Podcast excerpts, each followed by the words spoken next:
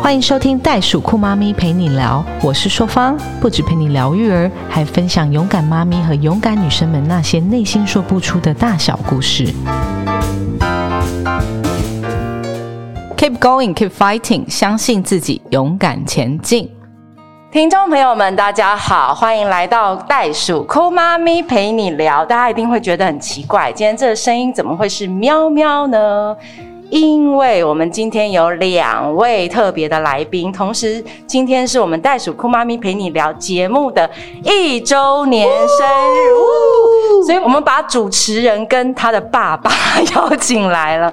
因为今天上新除了一周年以外，也是二月十四号是我们的西洋情人节。很多时候说女儿是爸爸的前辈子情人，那我们的硕方呢，也在这一年的努力之中，好不容易。瞧到了他爸爸的时间，这个最忙碌的情人，让我们来欢迎主持人硕芳。Hello，大家好，我是袋鼠酷妈咪陪你聊主持人，我是硕芳。今天邀请到谁呢？今天邀请到硕芳的老爸 Daniel，很帅气的名字吧？Daniel 是我的上辈子的前世情人，但是因为他前世情人太多了，所以我们今天要针对我这个女儿来好好的探讨一下。欢迎董事长 Daniel。Hello，大家好，我是 Daniel，朔方的爸爸。我很开心，就是今天可以邀请我的爸爸来，因为他就是我最爱最爱的男人。我在我结婚典礼上，我有说过这句话，我说他是我这辈子最爱的男人。但是现在我又有另外两个了，我老公跟我的小孩。对，我在想，这个女儿是前世的情人，这一点我倒是还蛮认同的。因为我觉得，虽然我有几个女儿，也有几个前世情人，然后我也跟他们讲说，我这辈子一定会对你们很好，拜托下辈子不要再跟我了。对他的名言就是这句话。老爸，那你对你的女儿啊，就是老大、老二，你在你心目中有个 ranking 吗？呃，以前我觉得老大生下来，他妈妈是自己带的，所以他妈对老大特别好。比方说，他们都一起在正生国中，然后他姐姐跟他妈妈打个电话说：“我忘了带什么。”他妈马上就说：“好，妈咪马上送给你。”就骑了摩托车就送去了。嗯，然后我们的朔方打电话说：“妈咪又少了什么东西？”他妈说：“你为什么不会记得？”然后骂了一顿，然后也没有送给他。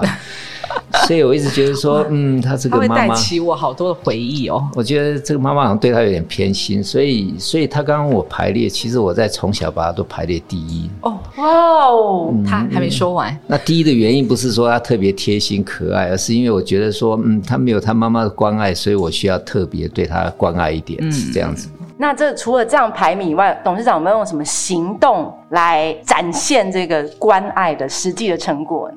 这个行动的话，也就是说，因为我们是早期的这个父亲啊，早期父亲通常对小孩有一些期望、期许，然后就发现说，我的女儿硕芳，她永远跟我想的不一样。比方讲，她念专科的时候，她突然提出来说，她要到国外念书。我说，你不然等到专三以后再去，等于是算是把高中毕业以后再去。可是他就自己去找游学公司，然后找交换学生，找完以后告诉我就说我已经找到，这是我理想。以我们来讲，很不喜欢被人家压着这个，说我已经弄好了，你就非要支持我。可是。那个感觉确实就是被他打鸭子上架，然后 什么好形容？对，如此的打鸭子上架。然后人家说有自己的意识，有自己的想法。他在说我我被打鸭子上架。然后他又很会利用一些状况，他用他妈妈来这个恐吓威胁我说一定要让他去。所以后来我也是妥协，就是好吧，就让你去了。嗯，对，只是这是表面上的。那贝利我还蛮佩服，说哎，他还蛮有自己的一些想法。确实，他有他的一些理想。其实，在内心里，我其实是支持他的。可是，我总是要打一下他的威风。对，因为我爸觉得说不能够太骄傲，然后他觉得我常常会自信心过剩，很容易聪明反被聪明误。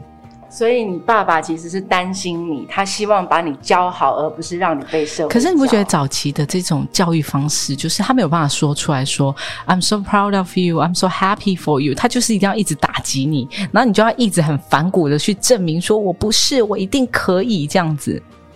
后来他去交换了，大概一两个月吧，他就打电话回来说，我要换这个 host family。对，然后我问他什么原因，他说他们礼拜天就是休息，然后也不会带我出去玩。他说我们其他的同学交换到那个豪宅的那些同学，然后三不五时带他们去迪士尼，带哪里去到处去玩。那他在这边什么都不能玩。我是跟他讲是说，这样你才能够真正体验美国 real 的生活，实际的生活。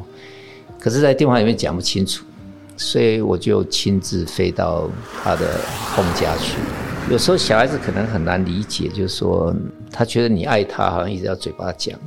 可是我不知道他到了他自己当那个妈妈的时候，他没有办法体会到，就是说你的家人他会为了你老远飞来，然后去跟他的后妈去做沟通，然后也一方面也在说服他，就是说其实我不希望他能够换那个 home stay。我觉得他在一个非常非常传统的美国家庭里面，那你去交换，其实你要去去跟他们适应他们的，跟他们交流的，其实就是你要了解他们美国人当地的人。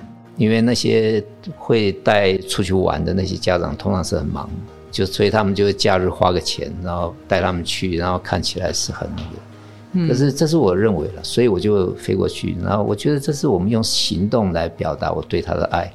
当时他没有办法去体悟这些。但受访后来这个 home stay 就是你现在的美国妈妈、爸爸，还有美国爷爷奶奶，其实那个时候就是一个人生的。关卡吧，就是不适应，然后你希望说有家人在你旁边陪伴你，然后觉得说生活的很多都不顺遂，所以我爸爸那时候的出现解决了短暂的 homesick，然后又重新的去接纳了 homes family，过了之后就会觉得其实并没有我想象中的这么难，然后你看像我现在，他们也就是我很棒的一个家人。我想问一下作坊，因为听众大部分都是认识你嘛，对你来讲一下，考一下你对董事长的了解认识有多少？我对董事长的认识哦，我叫他 businessman，因为我从小都是在他的淫威之下长大的。就是我跟他要零用钱呢，他叫我写财报，说你为什么要花这些钱？你每一笔都要算出来给我看，然后你的发票你要怎么弄？你告诉我你现在未来的规划是要怎么做？所以我那时候就觉得，我永远都是在我跟我的上级呈报。然后我小时候，我的父亲很忙碌，所以他对我就是军事教育，就是他就会三更半夜跑进我的房间，然后用灯照我的瞳孔，看我是不是真睡还是假睡，然后还会叫我上来上厕所，因为那时候怕我尿床，然后他会就三更半夜说：“起立，立正，你现在去上厕所。”觉得说，我好像在那个军营的生活这样，然后会让我就是很很惧怕他，因为我就会觉得说，只要他出现，我就会觉得那个压力无比的巨大。但是后来我在。呃，出国了以后，才真正的跟我爸爸感情比较亲近，因为他会花很多的时间听我跟他打长途的电话，讲很久我在美国发生的事情，然后我遇到的问题、学业上的困扰，他就会听我讲很久，他都不会挂电话。所以其实感情是在那个时候才变得非常好，跟小时候比起来，这样子。对于父亲的这个概念，就是他一直是很忙碌，然后他很想要花时间陪伴你，可是他永远都在开会。所以我对我爸爸的印象就是，他一直穿梭在不同的会议中，在会议里面他会挤时间跟我们吃顿饭，然后都是跟那个主管一起吃饭这样子。对你要不要讲一下董事长是做什么的呢？哦，我父亲是做那天线产业起家的，无线通讯的模组。对，他是做无线通讯，然后现在是耀登集团的董事长。然后我对他就是非常的敬佩，因为我记得他有很远大的梦，想要把他的公司、他的集团推到上市上柜。然后他真的是在我们的成长。的这些岁月之下，看到他花了很多的时间的努力，终于达成这个梦想。那你也知道，一个人的目标的远大，其实中间会很多人不停的就是泼冷水，甚至就是放弃了这个事。可他都没有诶，他就是一直不停的表现他对这件事情的笃定，跟他学做中学学中做的一个一个身体力行的一个做法。这样对，所以这就是我的爸爸。基本上我没那么伟大哈，人生就是如此。对我来讲，从创业以后，它就是一条不归路，一直往前走。当然，这过程里面有面临很多的挫折，然后就要不断的去突破。那我受我妈妈的影响，就是她的奶奶蛮大的，呃，因为她常常在教导我一些待人处事，然后还有一些就是一些精神上的，就面临困难的时候，他说“船到桥头自然直”，所以你只要一直往下继续坚持下去，你总有一天会成功。那当时的话，家里面也没有什么田产，所以在创业的时候是有时候蛮羡慕我我一些同业啊，他们今天如果做不好，可能家里面卖一块田或卖一块地，马上就解决他的问题。那我们因为是必须要靠自己，所以每一步走的都非常慎重。那个是一个过程，我想正好也是在他们小的时候，所以我花了蛮多时间在公司上。那这边也顺便这个澄清一下。我因为以前呢，他们小时候我很喜欢跟小孩开玩笑，我觉得我的幽默感哈，这个小孩子完全没有办法体会，然后朔方就被我吓得半死，就瞳孔弄开来，那是幽默感，对对？他做了很多的事情，你要听他一一分享。他会说：“你想要吃竹笋炒肉丝吗？”我说想，然后他就真的拿棍子来 K 我。哦，这个这个是这样的，他说因为。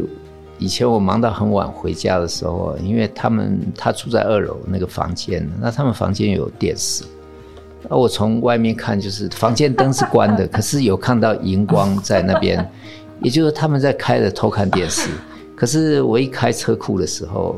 电视就听他听到你的声音了。对，然后那个所有的你到他房间去，里面就是黑暗一片，而且都睡着的。对，我就会去找他们开玩笑，就是说，哎，你不是刚刚还在看电视吗？他们就会装睡，所以我就会叫他们起立，然后去靠墙站好，因为一方面也是训练他们美姿美仪，因为想说女孩嘛，总是要需要美姿美仪。那他这个。这个对他来讲是有蛮多阴影，不过对阴影真的是以我来讲，我是开玩笑。比方讲，他觉得都好笑，可是我我不懂哪里好笑。可是现在听起来蛮好笑，我觉得这个人。可是就像我，我带他去游泳，然后哦，对，That's a long story。他真的很可怕呢。他为了要让我们学习游泳，他就是把你丢在水里面，然后让你就是在水中自己挣扎溺水，自己想出来要怎么样去游那个狗爬式，因为你为了生存。所以你在最短的时间内学会游泳，对，因为其实很尴尬，因为 他妈妈很忙，所以我带着两个女儿，然后女儿进到那个更衣室里面，出来哩哩啦啦，这个东西掉，那个东西掉，我也不能进去，好吧，然后就是到了泳池，他们又在那个地方，我觉得游的不像样，所以我就把他们丢到深水，然后。就说好，你朝我游过来，他就一边哭一边就喝水，不是哭是喝水，一直呛到这样。然后爬过来，第一次我就把他接起来，我是让他证明说你做得到，然后再丢下去，然后他再游过来的时候，我就一直退，一直退。这样一次，他会发现他们都会游泳。你不觉得那时候不会担心溺水？他就在我附近，我们就在旁边。是他，但是他看着你一直呛到，然后一直挣扎，然后最后学会这样。其实那是他的个人感觉。我觉得他游的还完蛮完美的，虽然那个。可是听众朋友必须要说，我真的是所有的运动中，我最好的就是游泳，因为我爸手把手的教我。所以董事长算是你的人生中的老师。可以这样讲吗？算是他在很多我的人生低潮的时候，他都会跳出来讲一些他自己以为很好笑的笑话，然后他就自己下了一个论点。我后面我就会回味的时候，觉得嗯，这的确是有道理的。可是当下就会觉得并不好笑。其实我的小孩哦，但我其实很不希望说我会去用这个体罚小孩的方式。可是我每一个小孩大概都被我揍过一次。以朔方，对他不知道是做什么。他说他要出去玩。我说你要考试，你要出去玩。他说对，我就是要出去玩，因为他从小就很怪咖。他在小学一年级的时候，他上课他就一个人走出去玩。我说你又要出去玩了，那你就让我打一下，打几下，然后打完以后你就可以去玩。本来只是恐吓他一下，吓吓他而已。哎，结果他很坚持的要被我打。他说那我要打完出去玩。所以后来我就好，我就一下打下去以后，他说我不要玩了，因为他认真啊，很用力耶。对，他说他不要玩了。我说现在换我，没有办法让你。你看，你看他是很变态。对，所以所以我觉得这不在讲前世情人的故事，在讲一个恐怖的鬼故事。不过 anyway anyway，就是后来呢，我后来也感觉哈，其实。以前我们年轻的时候，我们总是把小孩当成大人在教，嗯，觉得哎，你应该具有这些程度，你应该怎么样？然后可是小孩其实他还是小孩，只是我们把他当成一个大人在看。所以慢慢的才能够理解，不过理解的时候，他已经经过了这些，他的遗憾也没有办法讲什么了，就只是人生的这个过程。但是说真的啦，我后来长大的时候，有跟我爸和好在这一块，我有把我以前到大的怨气都拿出来跟他讲，讲，然后我爸就脸神非常凝重，说我不知道我在你心目中是这样的父亲，这样。其实每一个人的呃成长环境啊，就是小朋友小朋友的观点。然后家长有家长的观点，像我现在在看我儿子，我就觉得哇，不知道他是怎么想我的，就会试图的想要跟他沟通。他们自己都会内心有一个，我就是要做这件事情，为什么你不让我做？但是因为呃，身为家长，身为长辈，你就是有必须要要去让他避免这些危险，避免这些灾难。所以真的是成为父母亲以后才知道，说当爸爸或是当妈妈的难处。董事长，那我想要问一下您。第一次有印象跟朔方的连结是什么时候呢？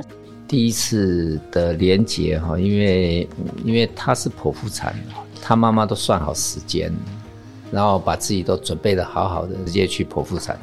嗯，那时候都一直很担心，说小孩子生下来万一有哪里不正常，就会觉得很担心。可是后来他一生下来抱出来的时候，我一看哇，这小孩第一个反应就是那也白，怎么那么丑嘞？然后鼻子就是很挺很逗，然后可能那时候都是皱纹，所以想什么跟个老太婆，然后又有点像巫婆，那鼻子很尖。对，就像他的鼻子一样，他在说他自己的鼻子。对，我说这哇，怎么那么丑嘞？后来人家跟我讲说啊，小孩小时候丑，以后长大就会漂亮的，所以这个终于是有一点安慰。那是第一次的一个跟他的一个互动，一个连接。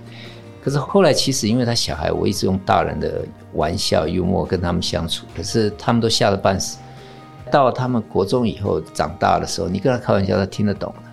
所以那个时候的互动，他了解你是在跟他开玩笑的。那时候最大的印象是，为什么从他身上看到的那些缺点，结果你会很生气？生气原因是因为这些缺点都很面熟，因为好像就是我的缺点。嗯，对。可是你自己缺点你没有感觉，可是当你看到你孩子有这样子的时候，你那时候的反应是很 shock 的，就说：“哎，怎么会这样子？”然后所以后来他是我的镜子，我从他身上去修正我自己。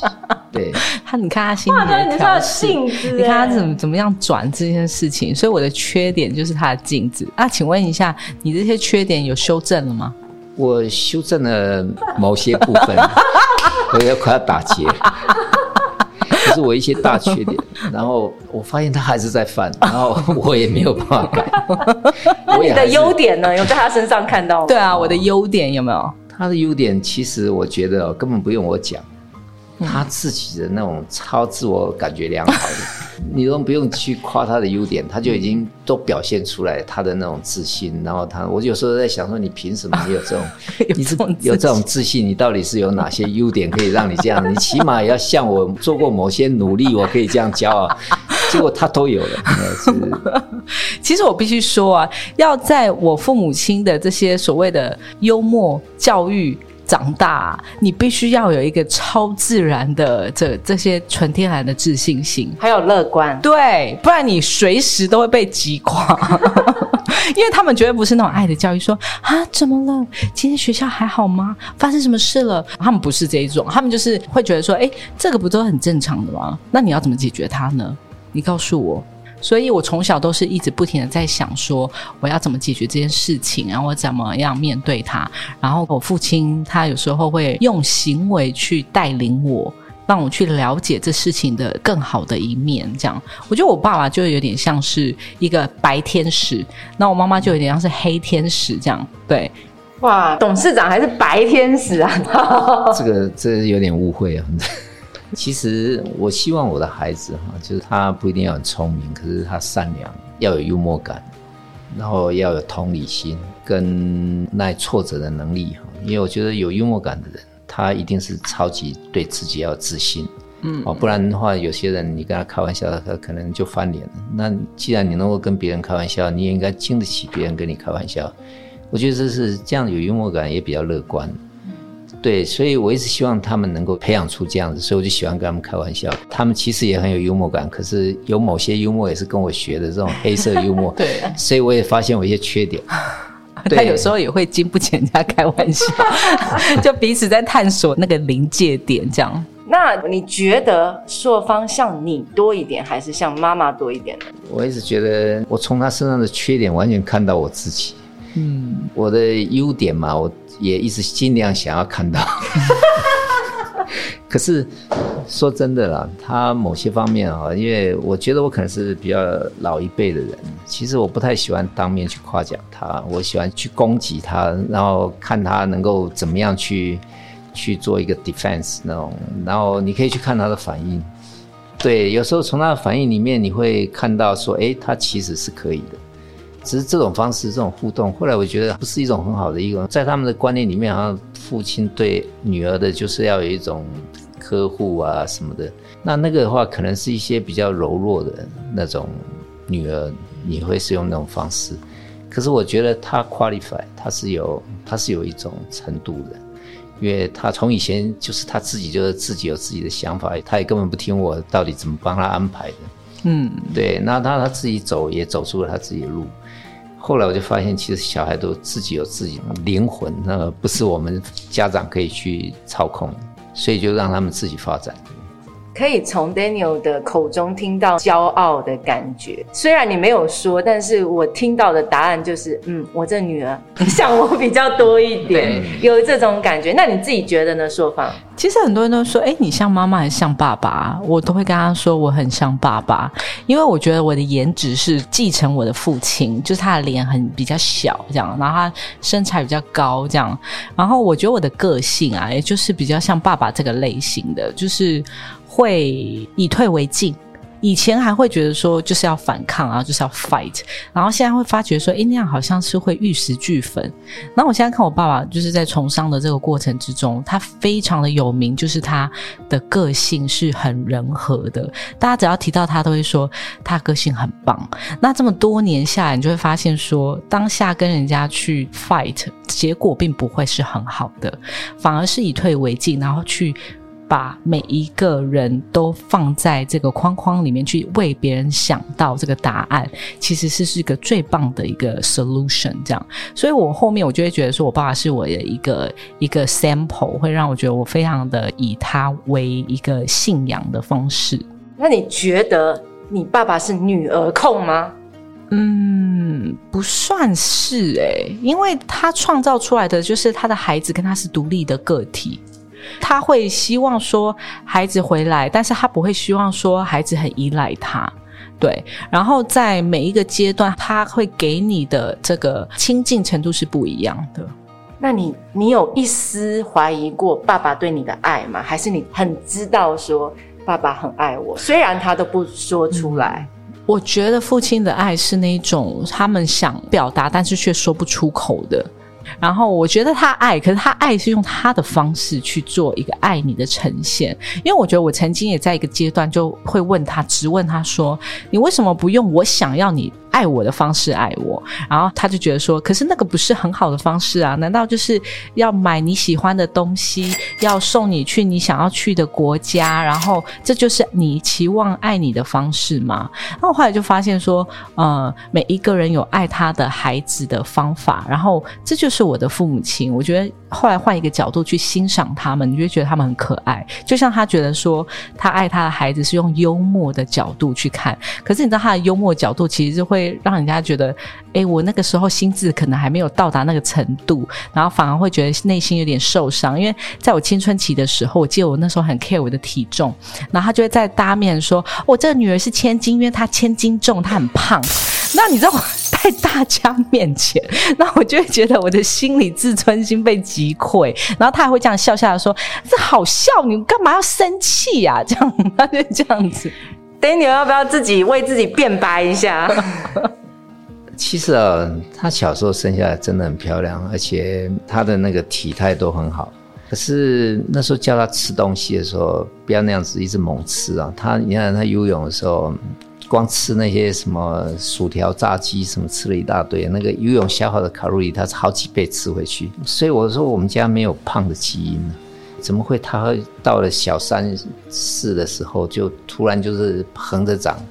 其实我们是有点担心，觉得他应该要稍微控制。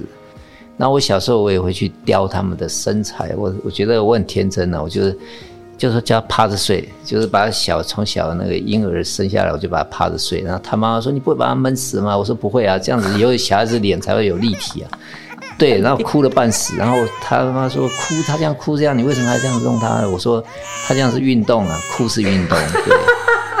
所以后来包括我教游泳，他们大家觉得我是一个蛮蛮有问题的人，对，他是一个问题人物，他都把我们叫进他的办公室，然后不是在跟我们聊天嘘寒问暖，他是叫我们头顶的一本书，然后一直叫你走来走去，美姿美对，他说你这样要选中国小姐的，你要好好的训练，然后还会叫我去穿上那种调整那个驼背的衣服，这样，然后我到现在我还是驼背啊。我还是走路有点外趴，啊，所以请问一下，你到底做了什么事情？所以是 totally 失败了。你这些 strategy 都没有用啊！对，这些策略都失败了。对，因为你会发现说，他根本是你讲你的，他做他的。不过他蛮独立的啦，其实他从小他的独立性蛮好的。对，倒是有一点其实他也很乐观。就是他有时候他立志要做什么，然后最后就面临失败很大的挫折。我们还想说，哎，是不是需要安慰他一下？结果他隔天他就又有一个新的方向、新的目标，然后又提出来。所以后来我实在是要教他凉水。我说那个是是谁说的？说人要立长志，不要常立志啊。那董事长，我想问一下，硕芳，她当了妈妈之后，她自己有一个早产儿的 baby，是你的小孙子小冬瓜。你在这两三年的过程中，你看到他非常非常辛苦，你自己有没有看到他成为母亲之后有哪里不一样了呢？其实我先看到的倒不是他，我是看到这个他们叫小冬瓜，虽然我不喜欢这种外号，我觉得小冬瓜好像长不大。看到他这个小孩中间发生的问题，到他在很小就开始一直动手术这样子，我那时候我只是告诉他，我说你这个儿子生命力很强，嗯。他会自己去克服这些问题，这是我对这个小孩第一个印象是这样。然后再一个就是说，看到他的妈妈，我们的朔方这样子，本来有些碰到这样的情况，有些会有很多很辛苦的事情，可是我发现他好像还都很乐观。他很乐观，然后还也是自我感觉良好，所以后来 他对小孩也是一样，他都是那种自说自话，小孩子又是那个团团转这样子，这好像是也是他的生存模式，他的生命中的一个不只是小孩，包括朔方一样，就是他们的生命中的一个优点，就说他们在面临逆境的时候，他们是怎么面对的。那这一点其实我是觉得，嗯，他好像真的是以前我没有发现他有这个优点。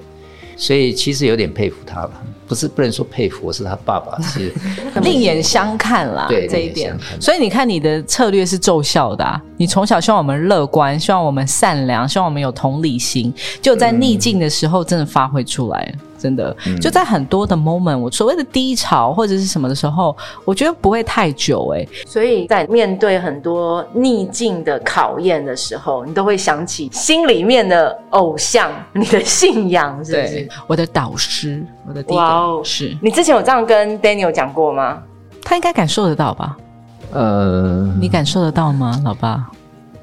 我感受到的是他不服输，他一直想要证明他自己。可是因为对我来讲啊，其实我心里是肯定他的，所以我我也认为说他没有必要对我去证明他自己。在面对这些困难，其实后来发现他其实成长蛮多的。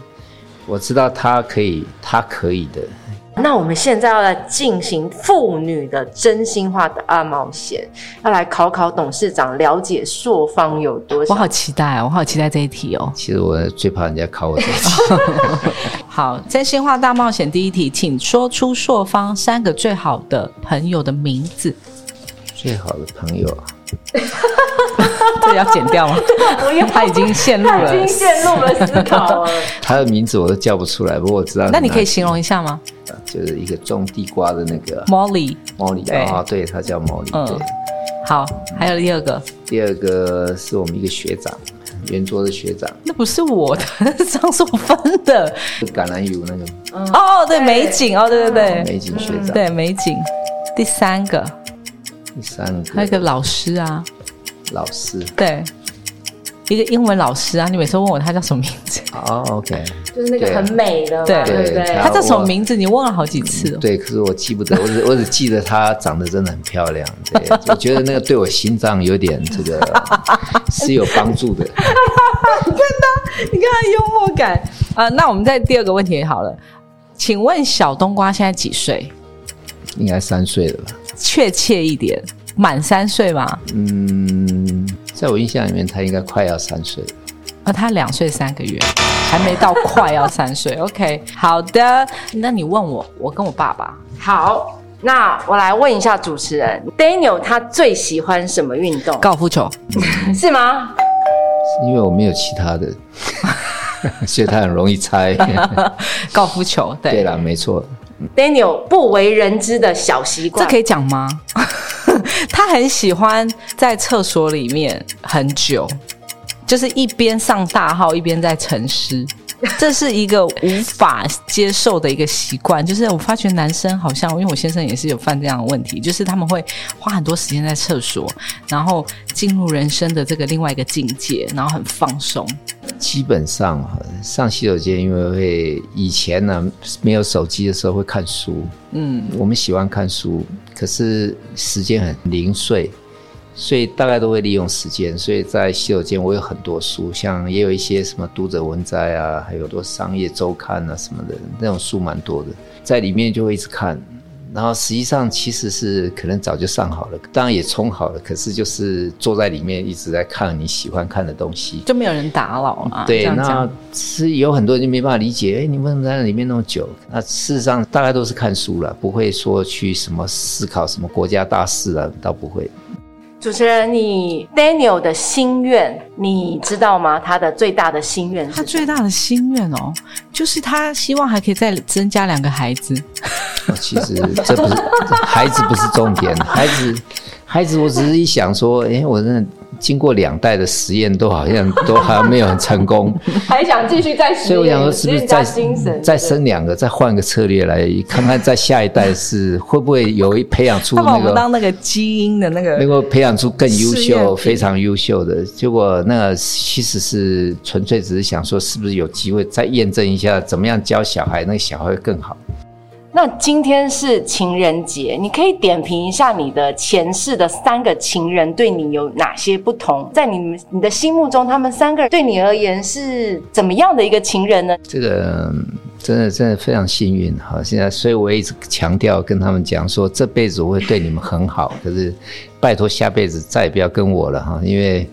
我发现女儿其实女儿很奇怪，她跟父亲的那个互动跟连接啊，她有很多令你很讨厌的地方，可是你又会很喜欢他们。我觉得有点舍不掉，有点自虐的那种感觉。然后所以就想说，嗯，怎么会这样？觉得自己怎么会有这样子的一个行为？可是那种跟女儿的互动，有时候你就喜欢给他们多一些爱啊，多一些什么。可是我们又很不太善于表达。所以有时候跟他们互动就非常错综复杂的，尤其有时候每个有每个个性很多，所以我就常常恐吓他们：我女儿很多，你们不要跟我拿枪。对，我不缺，我我不会缺少一个。他真的很，他真的很直白。今天的访问，而且他还有要打算再要两个。可是实际上，其实啊，其实。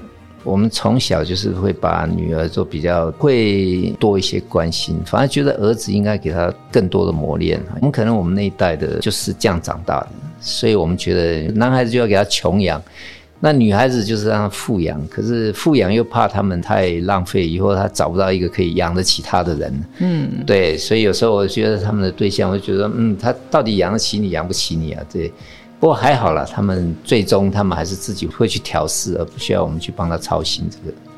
哦，我要补充一个，我刚才爸爸讲到这件事情的时候，突然想到他一个不为人知的小秘密。你不要看他这样子哦，他很节俭，他超级喜欢收集保特瓶。然后他收集到人家走进他的办公室，以为那是回收站。你看他自己的表情，他很像那个回收站阿北，你知道吗？因为他他很真的会去换钱吗？不会，但是因为他曾经就是常年在外面出差，所以他就会对东西的，就是呃曾经想要但是没有的那个窘迫感，他会很有这个忧虑，所以他就去收集这些保特瓶或者是盐巴，他就是说你都不知道你什么时候用得到，然后就会变成很多，然后塞满了那个办公室。所以难怪现在耀登自律在做这个 ESG，就是环境保护对。这个要讲一下，就是说，因为我们以前常常出差到世界各地，嗯你到了法国，你会发现法国很多的那个设计感，哦，然后衣服，你随便从外面走进来一个年轻人，甚至一个老人、老太太，他们穿的衣服都很有味道。法国人矿泉水或是一些果汁饮料，他们的瓶子设计的非常漂亮。对，那你会拿回来，是其实是给我们的机构去参考，就是说有些东西他们设计的这样，他把那个菱角、圆角他们怎么处理的，他处理的那个细致跟美感。那以前我们的工程师都是比较说啊，这样就可以了嘛，所以那你要拿一些东西让他看，就是说你看这个东西。那你到了德国去，你会发现德国的又有很多的他们的那种工艺。因为当我们到了意大利的时候，你会发现意大利对色彩配合的很好，他们连那个矿泉水都设计的很漂亮，所以你就会常常去去拿。只是有时候拿回来，有时候就是会装水，然后自己在那边看这个，用这个瓶子喝水很有感觉。因为常常收集多了，所以他们就会说啊，以为我以后要当拾荒老人。然后拾荒老人对他们觉得，我也跟他们开玩笑，对啊，我说我也在想说，我以后退休未来的要干嘛？出路，对对，我也在考虑我的出路。对对对。你绝对没办法想象，他的办公室堆满了这些瓶瓶罐罐的。或许我们要提供一张这个照片，让 OK 听友来看。他今天回去把它收掉。对，好啦，最后我们想问董事长，我们节目常常说勇敢女生、勇敢妈咪，你觉得你的女儿她是一个勇敢的女生，一个勇敢的妈咪吗？在没有生这个 baby 啊，在生他以前，其实我还没有发现他的另外这一面的那种能够调整跟，而且不只是调整，他还融入融入跟这个小孩子的互动啊，然后会也会带领着他的家人跟这些小孩的互动。其实这一点我是觉得他是蛮不错的，对。那这是另外一面的一个优点了。当然，它有很多的优点，其实我们自己人从来不夸奖的，也我们对外都要说啊，这早给他就卖。可是自己心里面是认为说，哎，他其实是还蛮不错的。尤其他还有一个特点，就是照片杀手。他人本人，我就一直跟我的朋友讲，哇，他本人非常卖假卖，可是。照片，他说看诶，相片的就睡眼。我说对了，照片看起来很好看，可是跟本人差太多了，对。对，因为有时候你知道，你就自己说哦，我女儿很漂亮，人家一看不过呃，对，所以有时候你看他这个哦，逆境的这种反向行销策略，你知道吗？你知道他年轻的时候，你就会听他一直讲说哦，你爸爸把你形容的好胖好丑。我看你也还好啊，没有这样，你很漂亮啊，这样对，原来是这样，加分哦，是这个样子，对啊。这样子了解不会有过度的期待。OK 那最后我们要来进行这个一分钟的深情凝视了。你们两个上一次眼睛对眼睛不知道多久了，那就让我们什么话都不说，两位一分钟眼睛对眼睛。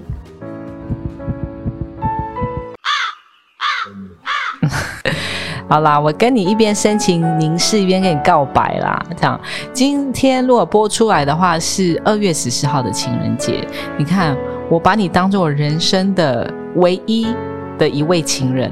是啊，是啊，你是我的第一位啊，对不对？虽然我现在更爱我的孩子多一点，但是因为他需要嘛，以后等到你更需要我的时候，我就更爱你多一点，对不对？所以在情人节的当天，我要祝福我的情人情人节快乐，然后我会永远爱你。谢谢。对啊，我爱你啊！我不是之前常跟你讲我爱你嘛，对不对？觉得有时候爱不是用言传的，它是用感觉的。嗯对，那这个或许已经过时了。嗯我们的爱是当你有需要的时候，我们随时都在。嗯，对，就算我很忙，可是只要你需要的时候，不管是你结婚是干嘛，反正在你重要的事情，我们都会在。真的，我我深刻的感受到。嗯，好，嗯，今天真的是让我重新的在了解我的父亲，然后跟我的父亲的这些感情纠葛，这一路以来啦，我们在成长的过程之中，让我知道说，在父亲的庇护之下，然后让我成为一个什么样的个体，什么样的个性的一个人，然后也常常还蛮感谢我爸爸的，因为他都会用很幽默的形式去。在最困难的这个环境去化解开来，所以让我去看，很多人都会觉得说：“哎，你怎么可以这么的坚强？你怎么可以这么的勇敢？”其实勇敢不是一天。就可以达成的，是要长期间这样子训练下来的。很多人就问我这点的时候，我就说，其实是因为我有呃，我的父母会在旁边用不同的方式鼓励我，让我变成像今天这样子的朔方。那今天朔方也非常感谢，我可以邀请到我的父亲，他也是耀登集团的董事长张玉斌 Daniel 到现场。他其实今天在我们的服务处的现场，然后第一次来。那老爸，你有什么感觉吗？就第一次录 Podcast。因为今天我也是刚刚知道说这个主题是前世情人，这也不是我的专业，所以你专业啊，你那么多前世情人，你专业的，所以我本来想说这个题目我根本不知道怎么讲，还好就是说这个呃主持人跟我讲说他反正可以卡掉的，所以就随便说吧，然后是这样，不过很开心参加这个节目，谢谢。也谢谢你长期以来的支持，我们这个节目的进行。那如果我们的听众朋友你喜欢今天的节目，记得订阅袋鼠酷妈咪陪你聊，也欢迎您在节目下方留言，或到袋鼠酷妈咪陪你聊粉丝页与我分享你们的新视野，也可以谈谈你的收听感想，并 #hashtag 袋鼠酷妈咪陪你聊哦，让更多人一起来关注。我们最后有一个口号，老爸一起念吧：Keep going, keep fighting，相信自己，勇敢前进。那我们下次在空中相遇喽！谢谢你，谢谢谢谢，拜拜拜拜。